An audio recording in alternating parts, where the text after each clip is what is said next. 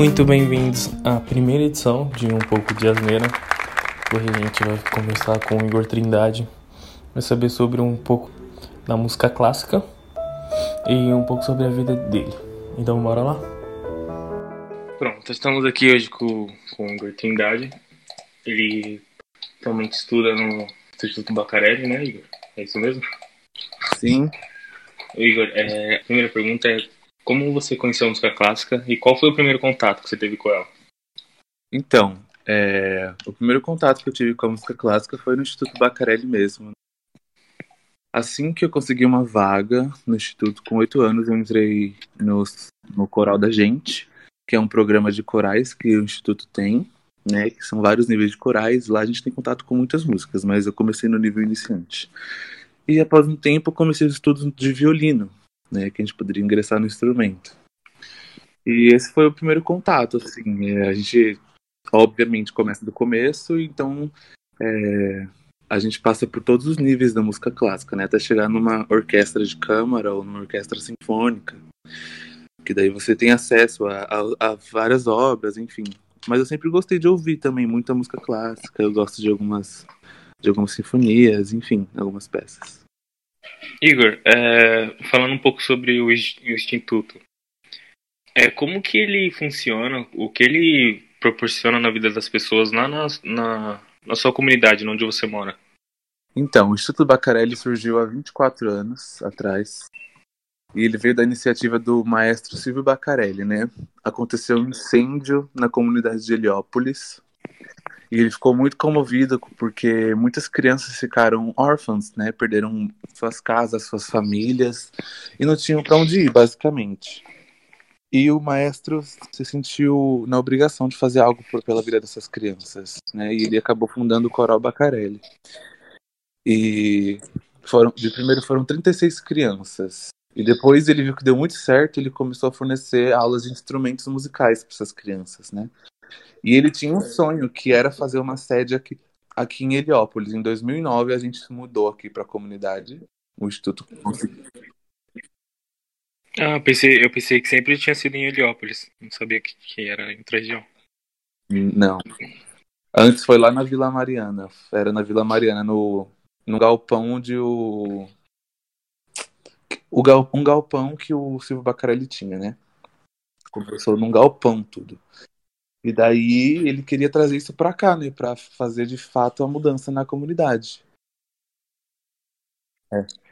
Em 2009 a gente, ele subiu para a Estrada das Lágrimas, aqui na aqui na, na altura bem no começo da, da comunidade.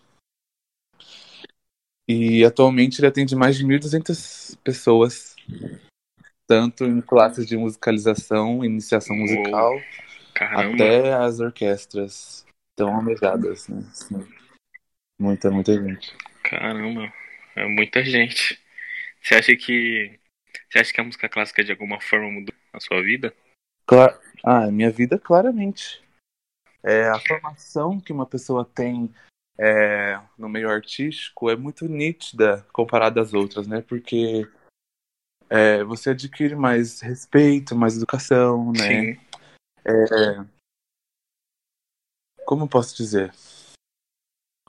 Quem, quem, quem participa ou já participou do Instituto Bacarelli tem sua vida transformada, porque há um ambiente que, que involuntariamente te faz, te faz um ser humano melhor, sabe? Tanto convivência com as pessoas, é, não só a música clássica isso interfere nisso, mas as relações interpessoais mesmo, quando você vê que existem muitas situações, sabe? Se você se coloca no lugar daquela pessoa, é, você acaba criando mais respeito, mais empatia pela história. Isso, exatamente. Sim. Ó, uma pergunta assim, acho que um pouco difícil, pelo menos um pouco complicado. Ah. Assim, a música clássica, se comparada com outros gêneros aqui no Brasil, ela não tem tanto reconhecimento como o samba e a MPB, na nossa população mesmo, não fora. O, por que você acha que é assim, na sua opinião? Por que você acredita que seja assim? Então, é a nossa cultura, né? A gente foi colonizado por pelos portugueses, nossos princípios, nossas nossas raízes não não não se apagam, né? Elas não morrem. Uhum. E é muito mais da cultura do que a do que do que a gente está acostumado a viver mesmo, sabe? É... As nossas raízes não são eruditas. As nossas raízes são. É, é samba, é pagode. É, mais bagunça. E isso não é uma coisa pra gente ter vergonha, né? Porque o que, o que a Alemanha tem, por exemplo, de, no conhecimento da música clássica, a gente tem no conhecimento do, do, do funk, do samba, enfim, dos outros ritmos. E tem muito a ver com, com religião também, sabe? Com essa coisa do sincretismo, quando o, o candomblé não poderia, não podia é, expressar o que eles sentiam pela sua religião e eles tinham que cultuar os, as imagens católicas por outros nomes, enfim. Né? Tem muita religião também envolta nisso. É, é, um, é, uma, é uma teia, né? Tem muitas ramificações. Difícil mesmo, hein? Meu Deus. Achei. Busquei uma explicação que eu acho que tá certo. Sim. É, aparentemente, para um leigo, eu acredito que tá bem explicado. É. Para você, quais são os principais músicos da atualidade? Os de hoje em dia, ser o João Carlos Martins, é, essas pessoas que estão começando agora a carreira. Você tem alguém assim que você acredita que tá então, chegando nessa mesma importância? Você diz no ramo da música clássica? Isso, no ramo da música clássica. Olha, é, é muito difícil alguém conseguir notoriedade na música clássica hoje em dia, porque a história tem muito peso, ou seja, a gente executa obras dos compositores antigos. Mozart, Vivaldi, essas pessoas assim. Então, eu não conheço ninguém ainda que tenha ascendido tanto quanto esses compositores, mas existem muitos compositores contemporâneos que escrevem é, muitas peças é, é, é para orquestra, violino solo, enfim, com vários ornamentos diferentes, coisas que não, não seriam adequadas na época que, que a música clássica realmente atuava, né? Tanto que música clássica não é do nosso do nosso tempo, né? Porque senão seria música contemporânea. E é o que a gente vive, a música contemporânea. É. Você, você acha que a música clássica ela ficou, vamos dizer, meio que parada no tempo? Porque a gente, como você disse, agora a gente tá na música contemporânea. E ela é, é bem de antigamente. Você acha que por causa disso ela ficou meio que parada lá? Ela não sofreu nem tipo, não sofreu mudanças ao decorrer do tempo? A música clássica não fica parada, né? A música clássica é a origem de tudo. Tanto que você vê remixes de, de, de algumas obras, pro próprio funk mesmo algumas pessoas fazem paródias, enfim, algumas pessoas rearranjam as músicas clássicas, né? Algumas obras, muitas obras contemporâneas têm embasamento em músicas clássicas, ou seja, a música clássica está viva, né? E é uma coisa a se respeitar, né? A se respeitar, a ter ciência de que ela realmente existe e tirar proveito em cima disso, se você quiser, né? A música clássica, elas normalmente acontecem em teatros. É assim, não é? É o caso. Normalmente sim, os concertos são feitos em teatros. Existe alguma algum alguma forma de tipo, vou dar um exemplo. A gente, quando a gente tem uma pessoa bastante famosa, ela acontece em estádios. Esse seria o caso, tipo, de um concerto bem famoso, ele poderia acontecer em um estádio ou o local não favorece? Então, né, existem artistas como André Rie, Andrea Bocelli, né, que como eles têm uma proporção mundial, né, ultrapassa todos os níveis de audiência que caberia no, em algum teatro, é, esses shows são transpostos para os estádios e dá super certo com uma microfonação boa, né? É só, é só balancear tudo do jeito que tem que ser para se adequar. Por exemplo, eu participei da turnê do André Bocelli em 2018 como coralista, né? E tinha uma orquestra no estádio, tinha um coral de 100 pessoas no estádio e tinha o tenor lá cantando no microfone, ou seja, é, a proporção dobra, né? Se você tá num estádio que precisa de uma acústica imensa, você vai microfonar, óbvio, mas você vai precisar de muito mais músicos para fazer com que aquele som tenha massa. Ou seja, é só é questão de adaptação, na verdade. Né? Certo, certo. Você é, agora, você tá como, você tá no coral ou você tá na, na orquestra tocando? Eu sigo nos dois. Você segue nos dois. Ainda. Você uhum. tem o foco de seguir só para um ou você quer continuar estudando os dois? Então, é uma questão. É... Que, particularmente, é muito delicado, porque eu faço faculdade de uma coisa totalmente diferente da música, né? E a música me envolve desde que eu sou criança. E eu acho que é muito ruim eu me delimitar a ser alguma coisa só, porque eu quero ser tudo. Entende? Eu quero cantar em coral, eu quero tocar em uma orquestra. Óbvio que quando eu amadurecer em alguma coisa, e eu estou amadurecendo nos estudos no violoncelo, que eu acho que vai ser o meu foco, né? Sim. Mas assim, eu quero ter oportunidades de fazer musicais, eu quero ter oportunidades de tocar em musicais, de cantar em corais. Você quer, você Enfim, quer fazer os vida... dois, você não quer deixar um. Isso, aonde a vida me levar para eu mostrar quem eu sou e o que eu faço, eu quero estar. Entende? Sim. Você, você sempre trocou é, violoncelo ou você migrou? Ou sempre foi esse, esse instrumento que você teve contato? Então, eu comecei a tocar, na verdade, no começo de tudo, eu comecei aulas de piano particular com seis anos. E daí eu fiz até os 13 anos de idade. Mas isso eu sempre parava e voltava, parava e voltava, não era constante. E nesse meio tempo eu entrei no Bacarelli. E daí foi onde abriu o leque, né? Aí eu tive contato coral, no violino, aí estudei seis anos de violino, solei em várias, em várias igrejas, várias catedrais, no, no, auditório do MASP, né? E daí, em um, um, certo ensaio de orquestra, eu descobri que eu queria tocar violoncelo por uma coisa maior, assim, dentro de mim. É... Violino, na verdade, foi a escolha da minha mãe, né? Ela, a gente escolheu, ela escolheu que eu tocasse violino porque era único, um dos únicos instrumentos que tinha vaga, né?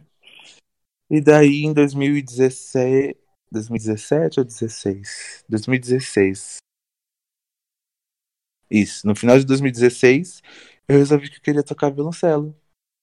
E daí eu falei pro maestro, que era violoncelista na época, né, que regia a minha orquestra, Falei que queria tocar violoncelo, ele falou que eu tava maluco, doido da cabeça, porque eu já tava muito avançado no violino e que ia ser um, um retrocesso muito grande. Eu falei, maestro, é o que eu quero.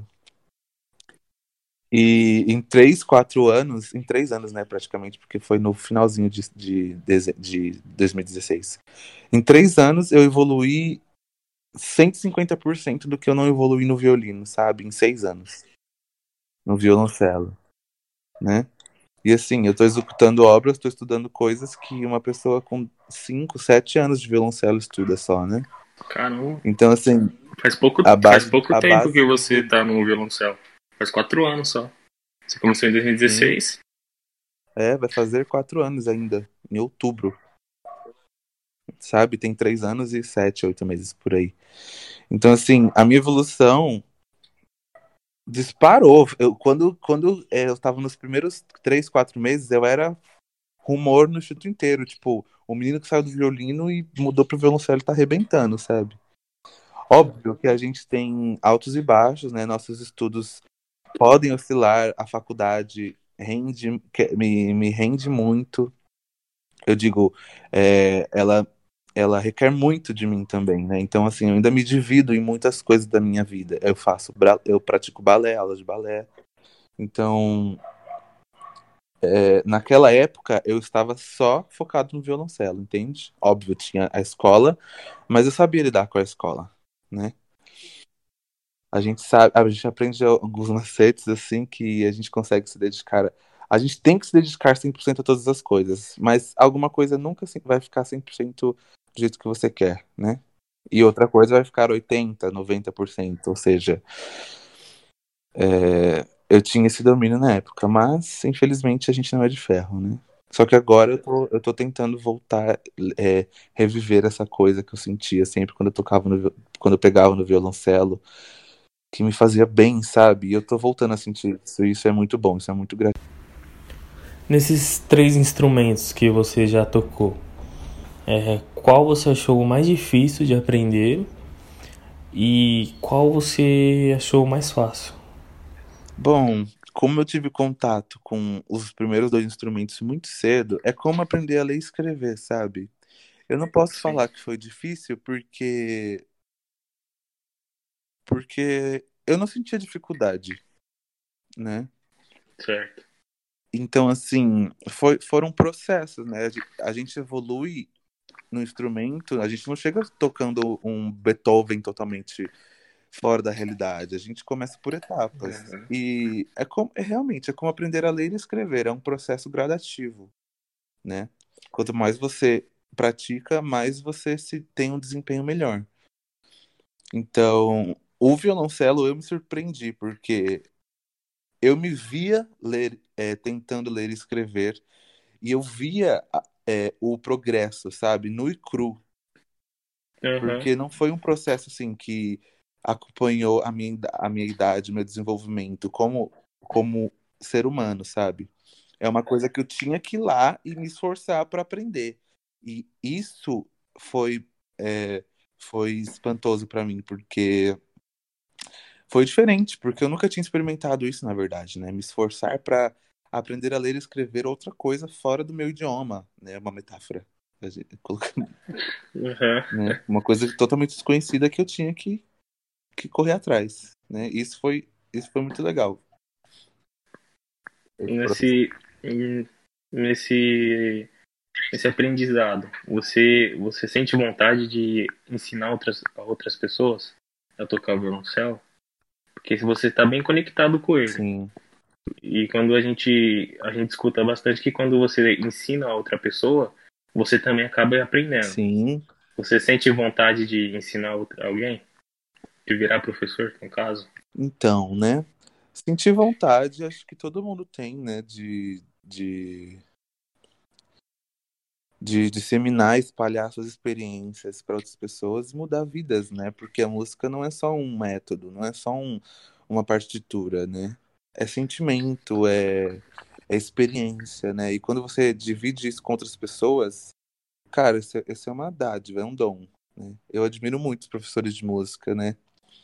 Mas assim, atualmente eu ainda não penso em dar aulas, porque eu ainda quero fazer faculdade de música, talvez eu queira me formar em alguma faculdade no exterior, né? Em bacharel de violoncelo e fazer algum, alguma licenciatura também em música. Né? Então, eu tenho muita vontade de talvez um dia começar a dar aulas, mas não agora no momento. Você, referente à faculdade, você pretende é, parar o que você está fazendo e já começar? Ou você quer terminar a, a faculdade? É jornalismo que você está fazendo, Isso, né? eu faço jornalismo. Você quer parar o jornalismo e ir já para fora ou você pretende segurar um pouco, esperar mais? Então, eu já estou na metade da faculdade de jornalismo e eu vou terminar ela muito novo. Então, acho que eu ter, acabando essa, essa graduação, eu consigo finalmente focar onde eu quero, sabe? Mas sem, sem, sem perder a dedicação que eu estou tendo hoje, né? Certo. Eu vou conciliar as duas coisas, né? Porque eu aceitei que eu não sou só uma coisa e que eu posso ser ser. E que eu posso ser mais de duas, três, quatro, cinco coisas, sabe? Então, assim, é, eu não penso. Eu pensei já, não, não vou mentir que não foi uma ideia a ser pautada, em sair da faculdade, largar tudo e mudar para outra universidade, né? Tentar outros vestibulares, enfim, relacionados à música. Mas eu acho que se eu tô nesse destino é porque tem um propósito, sabe? E nada acontece por um acaso. É, as portas, as portas da, abertas na nossa vida não são abertas para você não entrar, sabe? Tem que abraçar todas as oportunidades, é, né? Exatamente, na medida do possível, óbvio. Certo. Enquanto está sendo possível, eu tô abraçando, né? É, tem que fazer isso mesmo. É. Esse, esse processo que você falou que você não é só uma pessoa, você não você não é só uma coisa, você pode ser várias. Como que foi descobrir isso? Porque, assim, eu, eu não consigo ver eu fazendo várias coisas. Se eu, tenho que, eu tenho que fazer uma coisa e é aquela coisa. Como que foi esse processo, essa aceitação, assim? Então, eu não vou mentir que eu tinha essa dúvida durante muito tempo. E a quarentena me fez refletir sobre isso, né? Foi um processo recente, bem íntimo, na verdade. E eu tive uma conexão muito forte com com algo supremo, sabe? Com algo maior que nós. E eu só depositei toda a minha fé e e me foi revelado, sabe, que não era para eu desistir de nada, que era para eu continuar sendo quem eu sou, espalhando minha mensagem, seja ela na música, no jornalismo, na dança, é, na, pela escrita. Eu adoro escrever poemas também. Então, assim, eu não preciso renegar as minhas raízes, sabe? Porque são elas que me alimentam para ser quem eu sou. Então, Caramba. eu vou ser 100% dançarina, bailarina, eu vou ser 100% violoncelista, eu vou ser 100% violinista, eu vou ser 100% jornalista, né? Então. Caramba, tô, tô pensando aqui, você, você faz um monte de coisa. Sim. Você é jornalista, é velocinista, é cantor, é dançarino. E como você consegue conciliar tudo isso? Como você consegue, tipo, hoje eu vou fazer isso, isso, isso, amanhã eu vou fazer aquilo, aquilo, aquilo? Como que vai? Como que é a sua vida? Por acaso do destino, tudo se encaixa, tudo se, acaba se encaixando. E mesmo quando alguma coisa surge, também por mais apertado que seja, né, o cronograma, aquela coisa acaba se encaixando na minha vida, né? É... Eu acho que eu sou muito abençoado, né? Porque nada nunca cruzou, meus horários sempre foram dispostos, assim, é, estritamente a cada coisa, né? E eu consigo viver, eu consigo respirar, eu consigo sobreviver, né? Na minha rotina passada, por exemplo, segunda-feira, eu saía da faculdade, entrava na faculdade, saía da faculdade, almoçava e ia para os ensaios de naipe. E logo de noite tinha aula de balé. Ou seja, não era uma rotina pesada, mas assim, isso se repetia duas vezes na semana, né? E na terça-feira uhum. é, a gente tinha ensaio da orquestra de tarde e à noite tinha ensaio do coral, né? Então as atividades punham a minha semana de uma maneira bem distribuída, e eu nunca sofri muito, né? Não, não vou falar que, que era cansativo, mas eu ainda assim conseguia um tempo para sair, curtir com os meus amigos, né? E fazer tudo que eu, que eu gosto de fazer. É, caramba. Sim. Entrando no assunto um pouco da quarentena, você, você continua estudando a, é, a música sozinho ou o Bacarelli ele abriu alguma forma de um EAD? Vamos dizer assim, tipo, os professores passam algumas coisas para vocês fazerem. Uhum. Como que ficou essa parte da, da de estudar? Sim, então a gente teve que se reinventar, né, basicamente. O instituto criou um projeto chamado Conexão Heliópolis, que é onde o instituto está fornecendo várias masterclasses internacionais com músicos renomes muito famosos da música clássica, online via reuniões do Zoom, né? e a gente acaba tendo contato com histórias e vivências totalmente diferentes, né, que a gente nunca jamais poderia pensar em ter caso tudo estivesse acontecendo, porque eles iam querer trazer a pessoa para cá para o instituto, né, e demanda custo, né? É. Seria o correto a pessoa vir dar a masterclass pessoalmente, mas é, a gente, eles uniram o útil ao agradável e a gente está aproveitando muito bem isso, sinceramente. É... E, e, fora, é, fora isso, as masterclass, tá rolando assim algumas aulas, né? Muitos professores de corais estão dando estão é, passando atividades via reuniões do Zoom também para os alunos, para eles não perderem o ritmo, né?